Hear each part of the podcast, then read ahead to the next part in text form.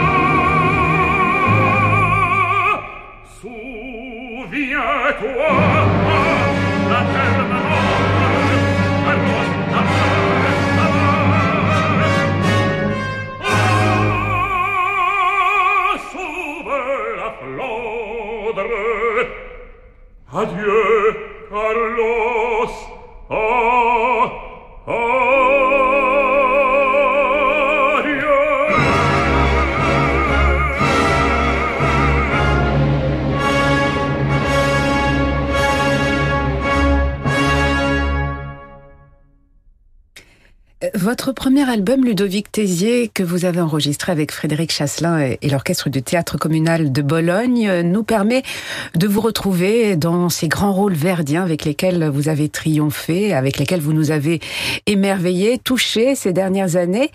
Euh, parmi ces rôles, il y a celui du marquis de Posa dans Don Carlos en français, mais dont, dont vous nous proposez également la version italienne. C'est un rôle qui nous renvoie à une production assez récente à l'Opéra Bastille. Vous étiez aux côtés de Jonas Kaufmann, avec vous répétez d'ailleurs en ce moment. Vos adieux à Don Carlos resteront dans les mémoires de tous ceux qui ont eu la chance euh, de vous entendre. Quel souvenir gardez-vous euh, vous-même de, cette euh, production, de ce rôle?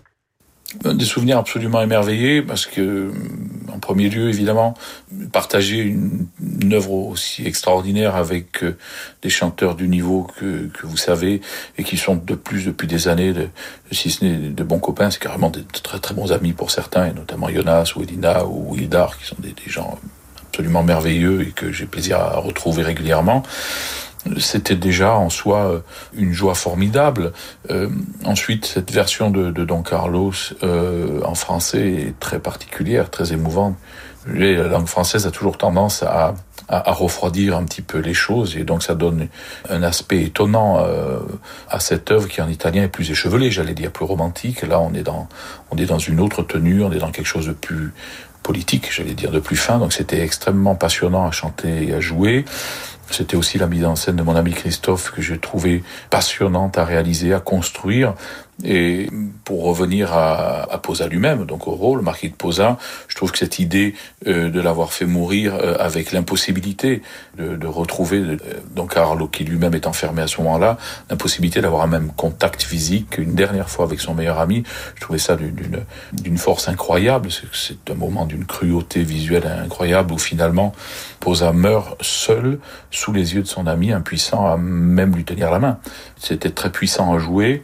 Et c'est incontestablement un très très grand souvenir. C'était à Paris en plus chez nous dans notre bel opéra.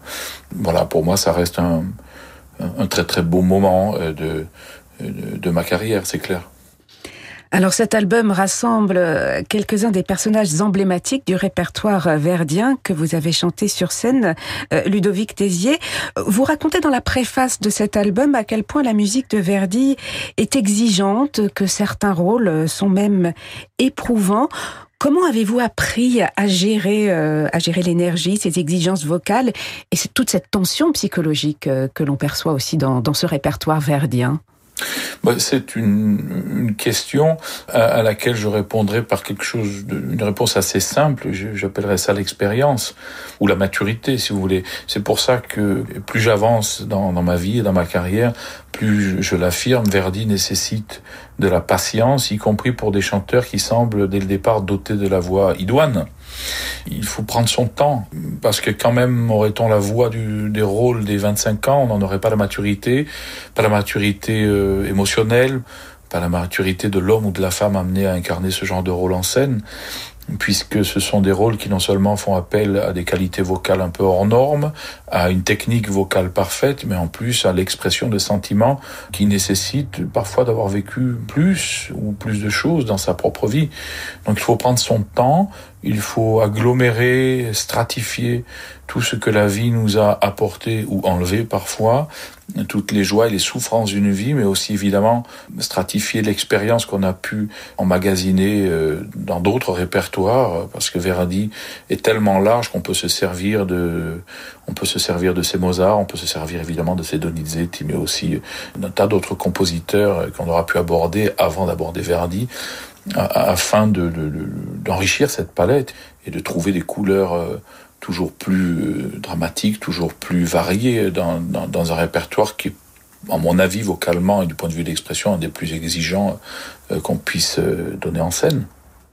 Alors Verdi, on le sent, aimait profondément la, voix de baryton. Il l'a merveilleusement servi et lui a offert des rôles, euh, des, personnages très forts, des personnages passionnants, pas forcément toujours sympathiques, mais avec une profonde humanité. Comment vous imprégnez-vous de, ces personnages, Ludovic Tézier, auxquels vous donnez beaucoup d'humanité, mais auxquels vous donnez également énormément d'élégance, énormément de classe? C'est d'abord c'est très gentil. Oui, c'est ce que, que j'apprécie beaucoup dans, dans, dans, votre commentaire, c'est effectivement même les méchants chez Verdi ont une part d'humanité. Ça, c'est très très fascinant et c'est peut-être une des grandes particularités de la manière dont, dont, Verdi traite euh, finalement tous ses rôles et en particulier ces, ces êtres étranges que sont les barytons qui, qui sont là pour empêcher finalement le, les choses de tourner en rond comme elles, comme elles devraient idéalement le faire.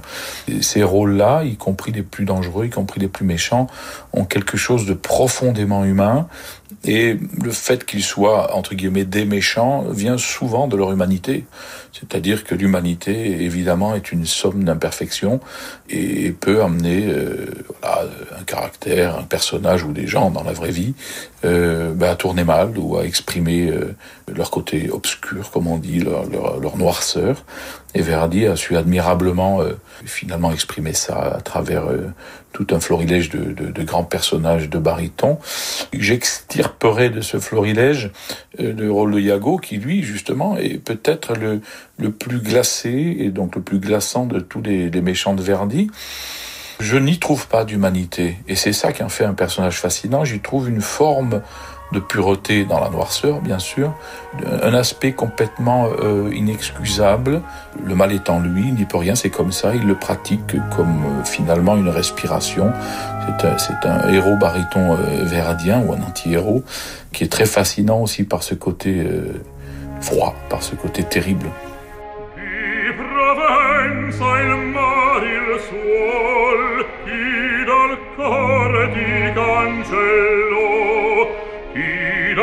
amore ti cancello di Provenza il mare il sol. Al natio fulgente sol qual destino ti furo quale destino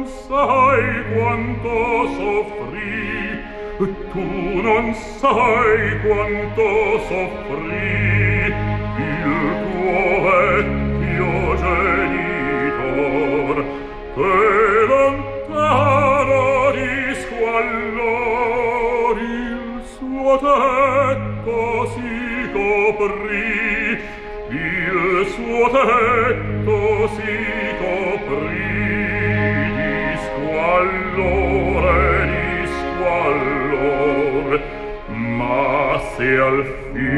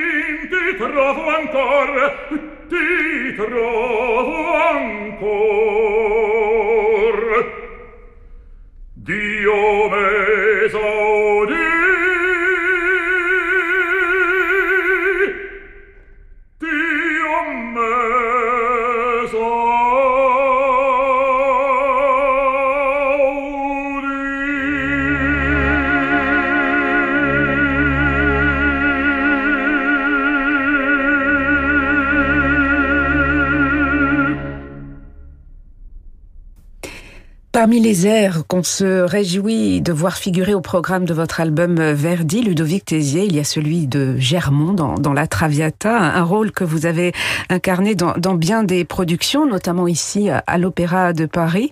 Qu'est-ce qu'il représente pour vous, Germont? On parlait d'humanité tout à l'heure. Vous lui avez donné beaucoup d'humanité à, à Germont.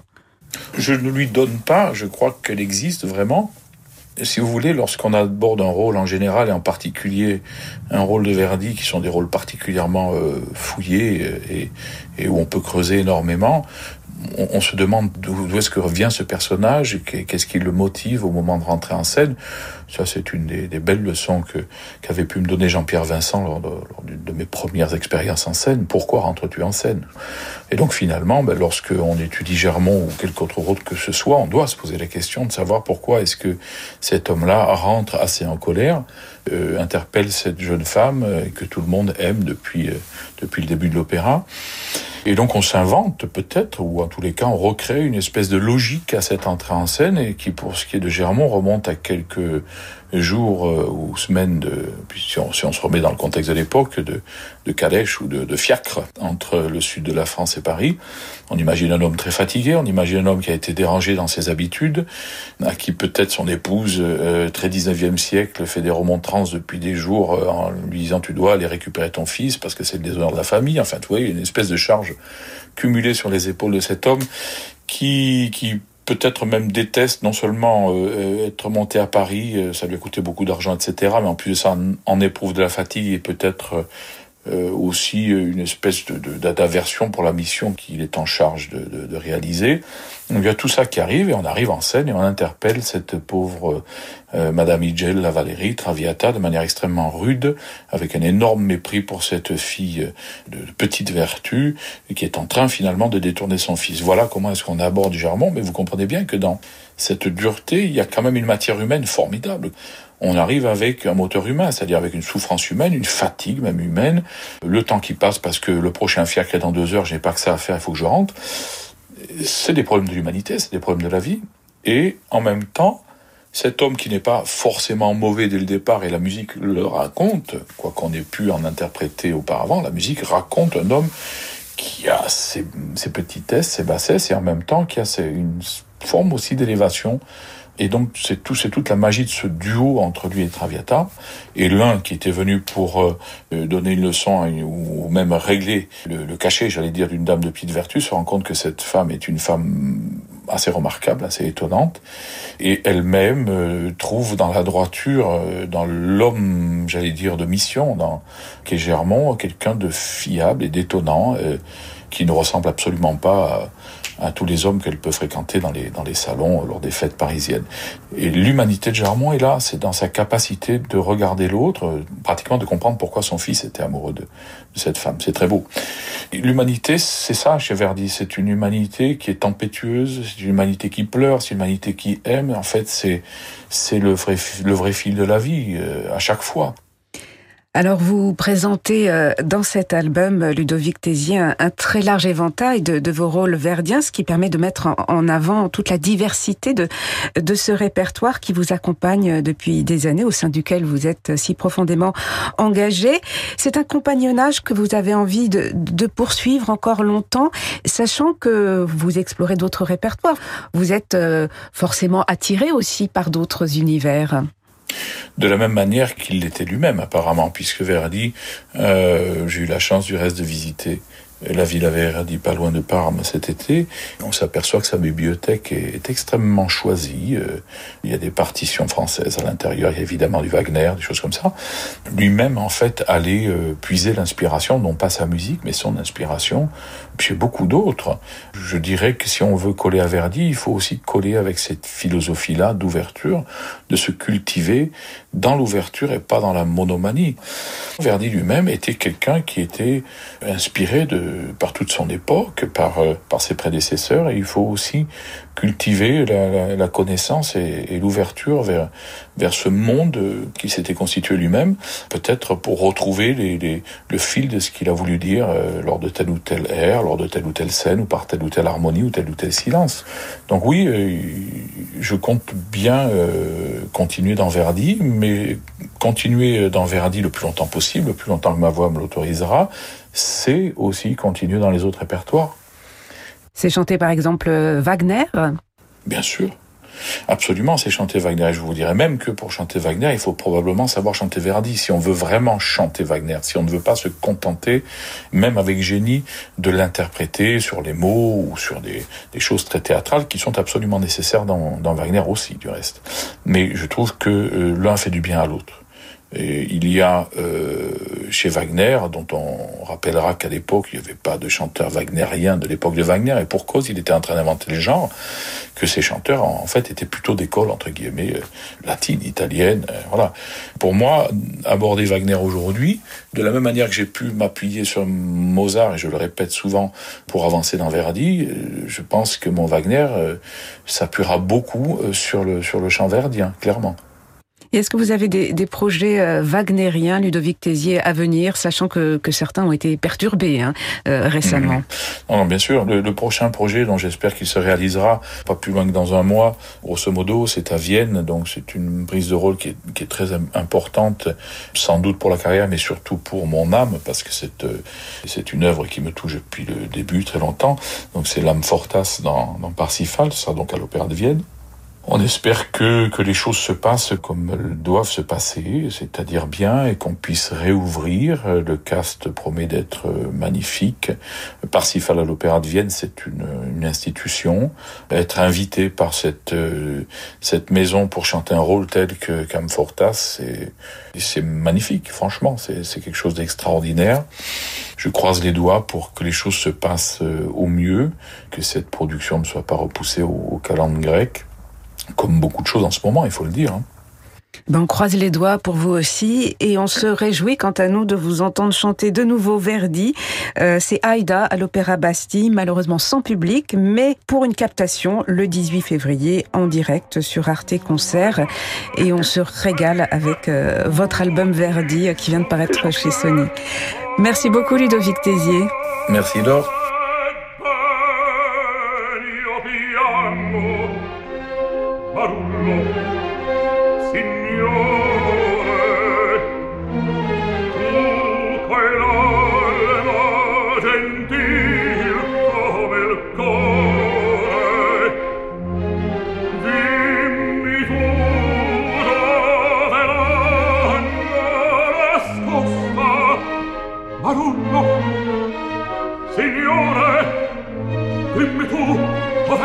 Fernando nascosta è là non è vero è là non è vero è là non è vero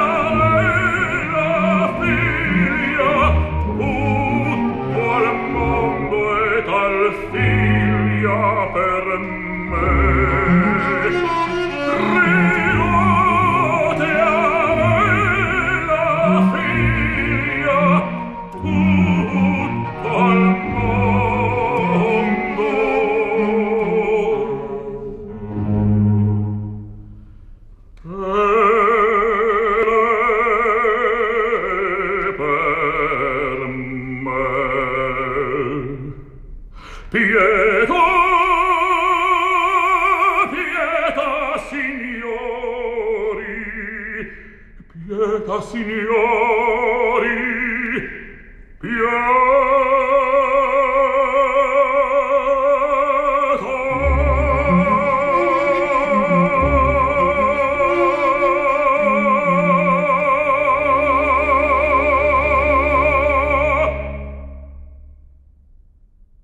de Rigoletto, un nouvel extrait de ce superbe album Verdi que vient de nous offrir Ludovic Tézier avec l'orchestre du théâtre communal de Bologne et Frédéric Chasselin chez Sony.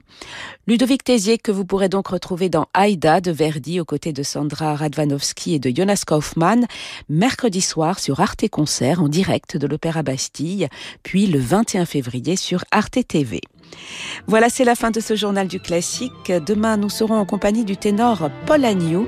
Très belle soirée à tous qui se prolonge en musique avec Francis Drezel.